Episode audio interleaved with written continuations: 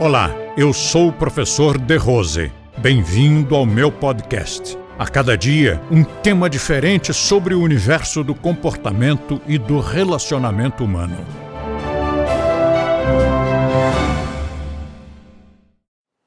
Quando alguém disser, é, mas vocês são meio fechados, ou vocês não leem, vocês acreditam nas coisas. Não, não, não, não, não.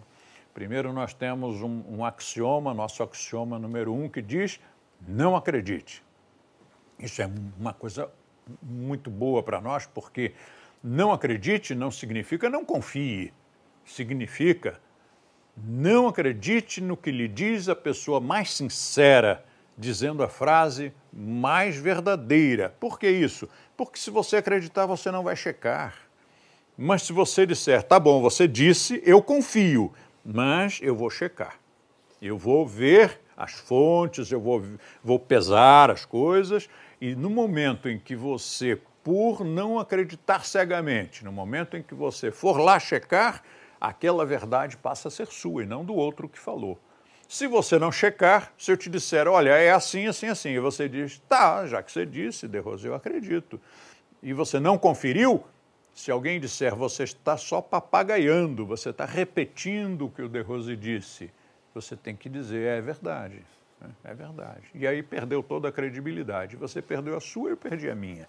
Mas no momento em que você puder dizer não, eu não estou repetindo, eu não estou acreditando, porque o De Rose sempre recomenda, há quantos anos, há quantas décadas, nós sempre recomendamos, vá checar.